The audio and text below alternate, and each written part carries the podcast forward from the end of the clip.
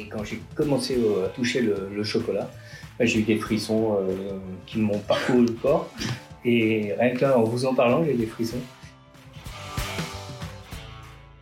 Bienvenue à toutes les personnes curieuses qui aiment les belles histoires d'hommes et de femmes entrepreneurs. Je suis Coralie, je pilote Altavia Foundation. À chaque podcast, laissez-vous embarquer dans les coulisses d'un micro-commerce et de son créateur. Son quotidien, son ambition, ses freins, ses fiertés. Prêt à être inspiré C'est parti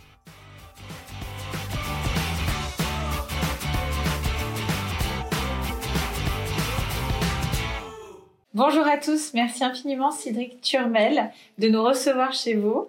Vous êtes artisan chocolatier dans les Yvelines. Oui, bonjour et merci à vous de vous être déplacé jusqu'à mon petit laboratoire. C'est vraiment un, plaisir, d'autant plus que ce n'est pas qu'un laboratoire, c'est aussi une très jolie boutique avec euh, plein de chocolat et du café, mais on va tout de suite euh, en parler. Alors racontez-nous justement l'histoire des lieux. Euh, où nous nous trouvons et leurs fonctions, boutique, atelier, laboratoire. Racontez-nous tout ça. Oui, alors ça fait euh, un bout de temps que je cherchais un magasin et j'ai enfin trouvé euh, grâce au Covid. Hein, et ça a servi à certaines personnes. Donc, du coup, on travaille énormément avec mon épouse pour les comités d'entreprise. Ouais. Et puis, bah, quand le Covid est arrivé, il a fallu euh, bah, trouver d'autres moyens parce que tout était fermé. Donc, euh, on, on, a loué un, un hangar d'une entreprise sur Jouarre-Pontchartrain mhm. où j'ai le, maire de Jouarre-Pontchartrain et la députée Aurore Berger qui est venue me, me, me saluer et qui m'ont dit mais euh, il y a un local euh, de libre, etc. Donc du coup on a on a pris le on a pris ce local et on en a fait un, un magasin. Il faut savoir qu'avant c'était un concessionnaire automobile. Euh, et donc, on a fait un, bah, notre chocolaterie, notre boutique, et il nous reste à faire l'arrière, euh, c'est-à-dire euh, encore un an de travaux pour vraiment avoir 150 mètres carrés de laboratoire où tout sera fabriqué sur place et on pourra enfin prendre des apprentis avec nous. Donc, vous, en fait, vous êtes à l'aube d'une nouvelle aventure qui va qui va comprendre plein d'activités différentes. Exactement. Puisque vous avez même en tête de faire peut-être des ateliers des ateliers, on va lancer la glace aussi, euh, on va voilà, on va grandir. Euh, Très chouette. Et euh, surtout partager partager à fond ma passion. Alors, est-ce qu'on peut partager l'âge que vous avez? Parce que il me semble que vous êtes passionné de chocolat depuis toujours. Ouais, depuis tout petit. moi, j'ai 47 ans. Ouais. Et, et en fin de compte, c'est le cadeau de ma vie. Euh, je suis né en sachant déjà le métier que j'allais faire, alors que j'ai personne dans mon entourage qui fait ce métier-là, mais je voulais être pâtissier et pas cuisinier, je voulais être pâtissier à la base. Et euh, je sortais euh, dans la rue enfant, mais pas avec des petites voitures, mais avec les casseroles de ma mère. C'est hallucinant. Et, et puis voilà, bah, moi je m'appelle Turmel à l'école, je sais pas pourquoi, mais les copains m'appelaient Turmel le caramel. Donc il y avait vraiment euh, plein de choses comme ça. J'étais très mauvais à l'école, enfin pas bon on va dire. Et euh, et puis bah, j'ai voulu quitter l'école euh, après mon brevet. Et à l'époque Ferrandi, qui est vraiment une école euh, bien spécialisée et haut de gamme de la gastronomie, était sur concours. Mmh. Elle ne l'est plus aujourd'hui, mais à l'époque elle l'était. Et puis bah, j'ai tenté et euh, moi qui étais mauvais en tout, bah, là j'ai eu mon concours. Donc euh, voilà, c'était vraiment ma destinée. Donc je suis rentré à Ferrandi. Là j'ai commencé à toucher euh, à tout. On faisait chocolat, confiserie, glace. Et quand j'ai commencé à toucher le, le chocolat, bah, j'ai eu des frissons qui m'ont parcouru le corps. Et rien que là, en vous en parlant, j'ai des frissons. Et donc, du coup, bah, voilà, j'ai dit c'est le chocolat que, que j'aime le, le, donc, plus. Donc, c'est finalement pendant votre formation que vous êtes, euh, vous avez manipulé le chocolat. Ouais, et c'est à ce moment-là que vous vous êtes dit c'est ma, ma vocation. Voilà, exactement. Le seul problème que j'ai eu, c'est qu'à cette époque-là, euh, si on se rappelle, il y avait des boulangeries, des pâtisseries, mais il n'y avait pas de chocolaterie. Ça n'existait pas, que chocolaterie. Et moi, je voulais monter qu'une chocolaterie. Et mon patron de l'époque m'a dit attention, si tu fais ça, c'était plutôt gentil de sa part, hein, s'il avait peur pour moi. Euh, attention, euh, ça risque de pas marcher. Ouais. Voilà. Donc, du on est dans les années 90 Ouais, c'est ça. Et j'ai lancé, du coup, bah, j'ai tenu pendant 20 ans boulangerie, pâtisserie et chocolat et glace. Et puis, arrivé à mes 40 ans, j'ai dit, ah, c'est bon. Maintenant, euh, il y a des chocolateries et tout ça. Je lance le chocolat, mais je voulais faire un, chocolat où je partais moi-même depuis la fève. Et euh, comment le, seul problème, c'est qu'il n'y avait pas de cours là-dessus. Donc j'ai été autodidacte, j'ai lancé, euh, je me suis entraîné, entraîné, entraîné, et voilà. Et aujourd'hui, on, on, grossit et ça marche et c'est bien. C'est extraordinaire. Et puis vous avez aussi, je crois, le label bio. Alors, euh, le, le, label bio, je vous explique, j'ai choisi de le quitter. D'accord. Je l'ai quitté là, au mois d'octobre. Mais c'est intéressant, c'est très intéressant, parce que je sais qu'il y a beaucoup de contraintes. Donc, euh, Oui, mais c'est même pas pour les contraintes. Euh, j'ai voulu arrêter parce que moi, je fais partie des chocolatiers engagés. Oui. Et le problème, c'est que je me déplace, j'étais au Cameroun, j'ai vu par exemple les, les fèves d'Aristide, donc c'est une cacaocultrice, mm qui est venue ici dans mon magasin euh, qui a fait le voyage, etc. Et euh, seulement tous ces cacaoculteurs-là ne sont pas bio. Hmm. Donc du coup, moi, je, je, participe à quelque chose où moi, je ne peux pas travailler avec leur matière première. Donc c'est hmm. hyper frustrant. Et oui. Donc j'ai décidé d'arrêter le label bio pour pouvoir travailler avec eux en sachant que je reste sur mes principes, c'est-à-dire que dans mon magasin, il n'y aura jamais de colorant. Euh, je travaille sans lécithine, même si la lécithine bio existe, mais ça reste des mots savants et tout, on ne sait pas trop ce que c'est, etc. Donc du coup, euh, voilà, je reste avec mes convictions, mais je ne suis plus sous le label euh, bio, de façon à travailler avec les cacaoculteurs que je, que je soutiens. Et il faut savoir quand même que on a mis en place de façon à payer plus cher nos fèves, de façon à pouvoir faire vivre. Vous prenez le Cameroun, quand on les a rencontrés, ils étaient 40 sur les plantations. Aujourd'hui, ils sont 150. Donc, grâce à nous, on a réussi à, de faire, familles hein, à faire vivre. Euh, Et derrière ça, eux, ils s'engagent à faire la fermentation comme on a décidé que ce serait fait, de pas avoir d'enfants sur les plantations, que les femmes aient le même travail que les hommes, parce qu'en mm. général, c'est les femmes qui font le travail pénible. Bon, enfin voilà. Donc il y a. Et ça, ça a été euh, plein de voyages. Combien de voyages? Ah, euh, Il y a eu pas mal de voyages. comment le euh, L'Équateur a été vraiment sensationnel. Euh, après, ça fait long, depuis le Covid que je voyage plus. Donc déjà parce qu'après le Covid, ça a été très compliqué. J'avais un voyage à Sao Tomé qui était prévu et ça a été annulé.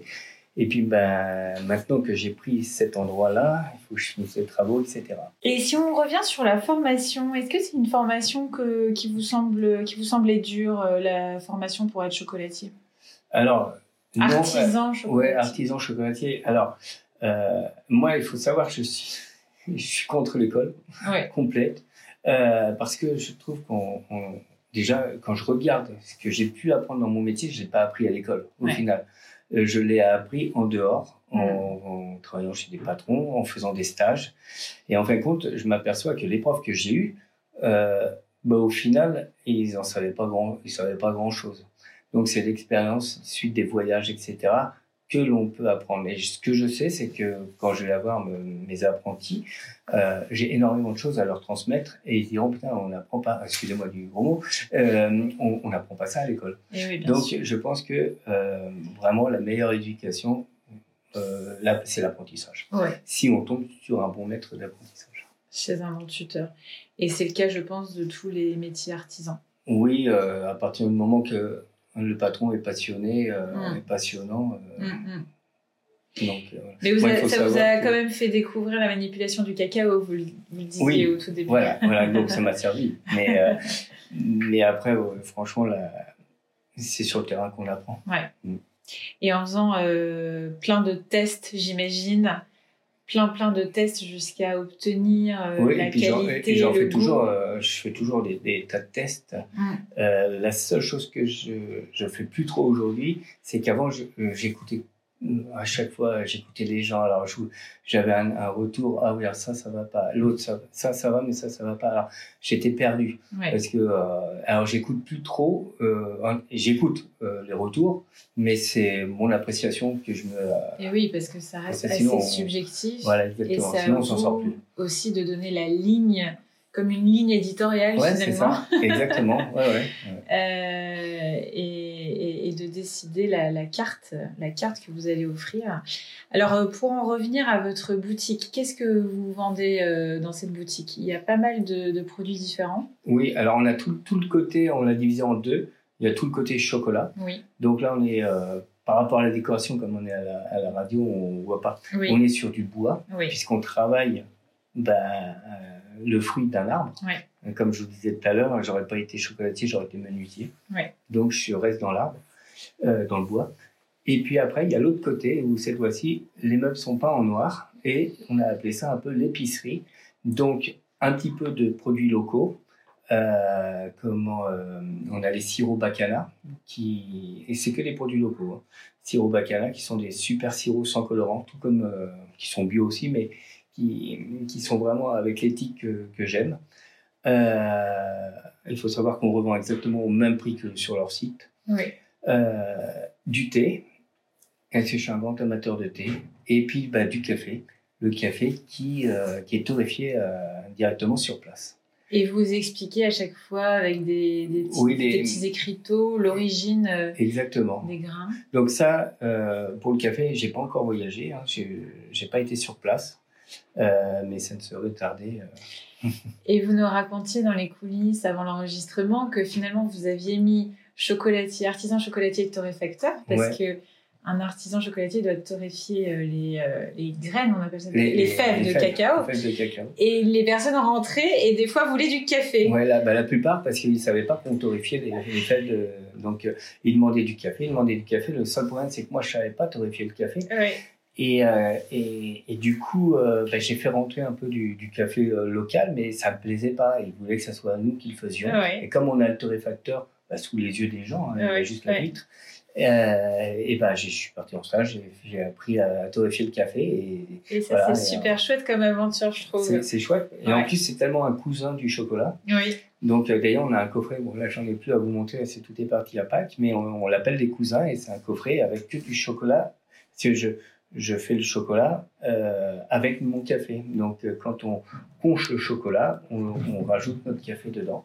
Donc j'ai un café du Pérou et un chocolat du Pérou et on fait tout, euh, tout Pérou. Donc c'est assez sympa. Et le mariage, on le sait, est toujours délicieux. euh, chocolat et café, euh, on le savoure en même temps. Quel est votre réseau de distribution et est-ce que vous avez des nouvelles, des nouvelles étapes de développement dans ce, à venir dans ce réseau de distribution?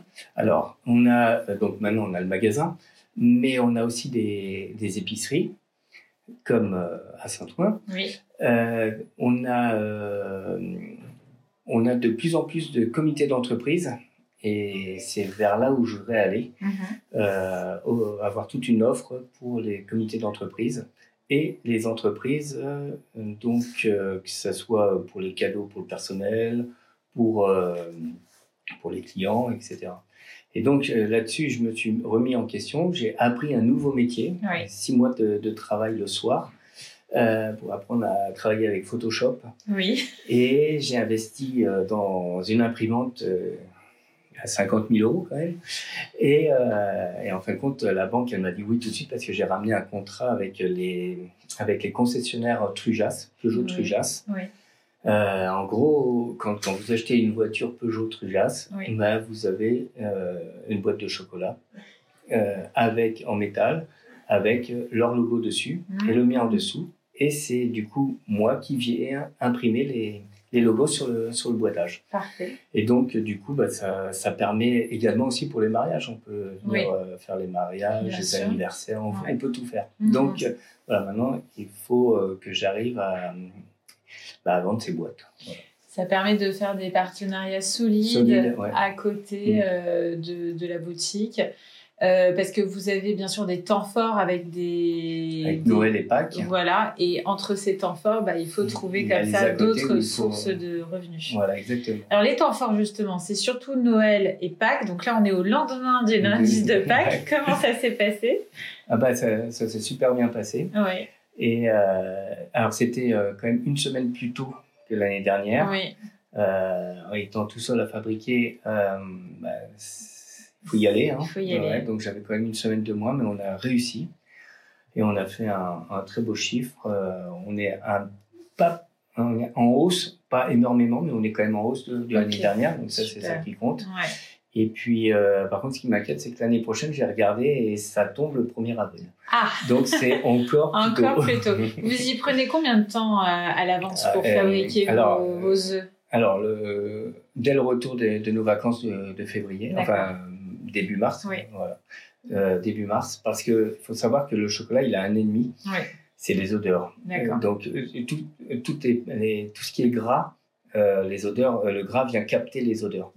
Et donc du coup, si vous faites votre chocolat en avance, Mm. mm, ben, il y a les odeurs de, du labo, enfin, tout- enfin, il y a Oui. des odeurs, et votre chocolat, il peut vite avoir un goût de ronce. D'accord. Donc, euh, donc voilà, on ne peut pas s'y prendre à, à Noël pour sortir les chocolats à Pâques, c'est pas possible. Et alors, comment vous vous faites connaître depuis que vous avez ouvert la boutique? Est-ce que vous êtes un peu sur les réseaux sociaux? Alors, C'est difficile de tout faire hein, quand on est entrepreneur.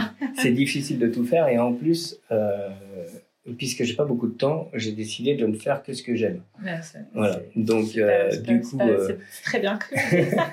bon, la paperasse, c'est ma femme. bête, j'allais mais dire. C'est pas très sympa pour elle. Euh, comment, tout ce qui est réseaux sociaux, je suis pas fan. Donc, du coup, euh, bah, c'est une personne qui s'en occupe pour moi. Et elle s'occupe de euh, Facebook et de euh, Instagram. Ouais, Voilà. parfait. Et puis j'imagine que le bouche à oreille doit pas mal fonctionner également. De, de, de plus en plus, ouais. Ouais. Ouais. On a même des clients qui viennent de euh, derrière Rambouillet, donc ça fait euh, pas loin de 30 km. Eh oui. Donc ça fait plaisir.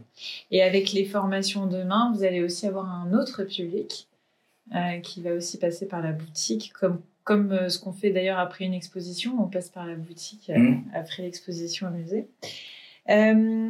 Est-ce qu'on peut juste parler très rapidement du matériel, euh, du gros matériel que ça nécessite? Parce que je pense aux porteurs de projets qui se lancent, Ouais. ou à des personnes qui sont curieux de l'investissement que ça demande. C'est quoi l'investissement minimum quand on démarre? Et puis après, peut-être un investissement plus important quand on est euh, sur une vitesse de croisière. En vitesse de croisière. Euh, alors pour commencer, il faut au moins 100, 150 000 euros. Oui. Euh, voilà, pour le matériel. Euh, moi, pour tout vous dire, aujourd'hui, où, où j'en suis avec six, euh, ouais, c'est à peu près 6 tonnes de chocolat à l'année. Euh, je suis à 7000 euros à rembourser par mois de matériel. Ah ouais. Je suis à, si on additionne l'ensemble, je dois pas être loin des 500 000 euros de matériel. D'accord. C'est le problème, c'est que le matériel coûte très très cher. Et ouais. Euh, par contre, c'est du matériel solide. Donc, euh, mettait 4-5 ans à le rembourser, mais euh, au bout de 4-5 ans, il est encore, euh, on peut encore s'en servir au moins euh, 10 ans derrière. Donc, Et euh, puis j'ai envie de dire, il faut un petit peu bricoler aussi, euh, parce que vous touchez à tout en fait. Euh, vous faites des travaux pour euh, étendre votre, euh, votre bah, labo. alors c'est parce que moi, Et je- les machines, il faut savoir les réparer Les réparer, aussi. ouais. Après, pour le labo, euh, la personne riche, euh, je, je, je serais riche, euh, Oui, je prendrais quelqu'un Bien pour faire sûr, tout. Hein, parce pour que déléguer. Ouais. Voilà, maintenant. euh, Mais les machines, il faut quand même un petit peu savoir les Ah, maintenir. Il faut les euh, maintenir euh, sans cesse. Vous prenez le torréfacteur, il faut dévisser des tas de choses parce qu'il faut nettoyer régulièrement. C'est ça. Il faut savoir qu'à l'intérieur, ça peut prendre feu, donc il faut faire attention à tout ça. Oui. Euh, bah, il y a toujours une caisse à outils, ça c'est clair. Il faut être un peu couteau suisse. Hein. Voilà, de toute exactement. façon, c'est le cas de beaucoup d'entrepreneurs à leur compte. Euh, bah, merci infiniment. Est-ce que vous voulez rajouter un conseil pour euh, des conseils que vous auriez souhaité avoir Je pose souvent les questions et que vous n'avez pas forcément eu. Est-ce que vous, en avez en tête? J'en j'en ai deux à donner euh, qui, moi, m'auraient vraiment servi. La première, c'est de prévoir un budget pour la com. Voilà. Moi, j'ai mis longtemps avant de lancer de la com. Je, je me suis dit, oh, la com, la com. Non, c'est très, très important d'avoir un budget com. Et si chaque année, je prévois un budget com maintenant, c'est vraiment important. Et un autre, une autre chose très, très importante, ça fait, euh, nous, on a monté cette société en 2015 toutes les autres que j'avais avant, j'étais euh, associé avec mon frère qui lui était déjà euh, comptable à la base. Donc c'est lui qui s'occupait de tout ce qui était comptabilité, plus un comptable derrière. Mais moi, si vous voulez, j'ai toujours, euh, bon, j'ai jamais, je m'en suis jamais occupé de tout ça. Et, euh, et donc là, de- depuis 2015, euh, je suis à mon troisième expert comptable. Je n'arrête pas de tomber sur des mauvais. Et là, je viens enfin de tomber sur un super génial. Et je pense qu'il faut vraiment prendre son temps Oui. pour avoir un super comptable parce que euh, il faut savoir s'entourer Oui. et, euh, et c'est le plus compliqué. Mhm. Donc, euh, donc voilà. Surtout Vraiment. quand il y a des flux importants comme les vôtres et qu'il y a du matériel, de l'investissement. euh, Mm. finalement, vous êtes très peu nombreux, mais il y a énormément on, de On est quand même 5000 5000 chocolatiers en France. Ouais. Et on est à peu près, alors ça va grimper, mais aujourd'hui on est à peu près 600 chocolatiers à transformer nos fèves. Hmm. Donc, euh, donc, voilà. Donc c'est une expertise assez rare finalement, et c'est peut-être pour ça que euh, vous êtes à un âge où vous voulez transmettre également. Exactement, voilà. Et puis j'ai déjà eu une belle expérience avec euh, ma pâtisserie à l'époque, où mon tout dernier apprenti était devenu meilleur apprenti de France. Ah, super. Donc voilà, Beau j'aimerais cadeau. bien re- recommencer. Bah, magnifique, Voilà. merci infiniment euh, pour, euh, pour ce témoignage. On peut vous retrouver du coup sur Instagram et sur Facebook, je crois, hein, oui, ça? et puis aussi euh, sur un site internet qui va bientôt réouvrir parce que malheureusement, pile à Noël, j'ai été piraté Ah, et ça a été une catastrophe. Du coup, le site est fermé, donc on est en train de le reconstruire. bon bah parfait. On peut peut-être donner l'URL pour nos auditeurs du site? C'est cédricturmel.com. Parfait. Et on le remettra en commentaire du podcast. Merci infiniment Cédric. Bah, merci à vous.